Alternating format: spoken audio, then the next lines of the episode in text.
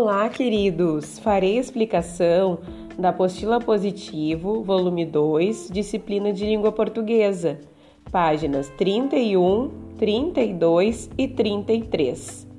Acompanhem comigo a leitura. Diga aí. Do que essas crianças estão brincando na página 30? Número 2.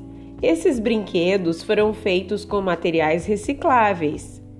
Quais deles você reconhece? Número 3. Você já construiu um brinquedo com materiais recicláveis? Qual? Que material usou? Clique no texto. Instrução de montagem de brinquedo. Número 1. Acompanhe a leitura do texto a seguir. Carro eólico. Carro eólico é aquele movido pela energia obtida do vento. De quais materiais você necessita para construí-lo? Um pedaço de papelão, tampinhas plásticas, um copo de papel, cola branca, fita adesiva, canudinhos, palitos de churrasco, massa de modelar. Página 32. Como você pode construí-lo? Número 1. Corte dois canudinhos de maneira que sejam maiores que a largura do papelão. 2. Cole-os com fita adesiva. 3.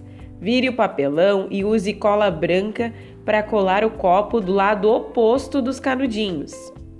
Número 4. Preencha quatro tampinhas de garrafa com massa de modelar. Crave um palito em duas delas. Crave é o mesmo que fixe. Número 5. Introduza o palito em um dos canudinhos. Depois, coloque outra tampinha de garrafa na ponta que sobressai do outro lado do carro. Sobressai é o mesmo que apareça, que fique visível. Pegue outro palito e faça o mesmo com outro canudinho. Número 6. Se quiser, poderá decorar seu carro usando todo tipo de elementos, botões, figurinhas, pedaços de papel e etc. Página 33, número 2.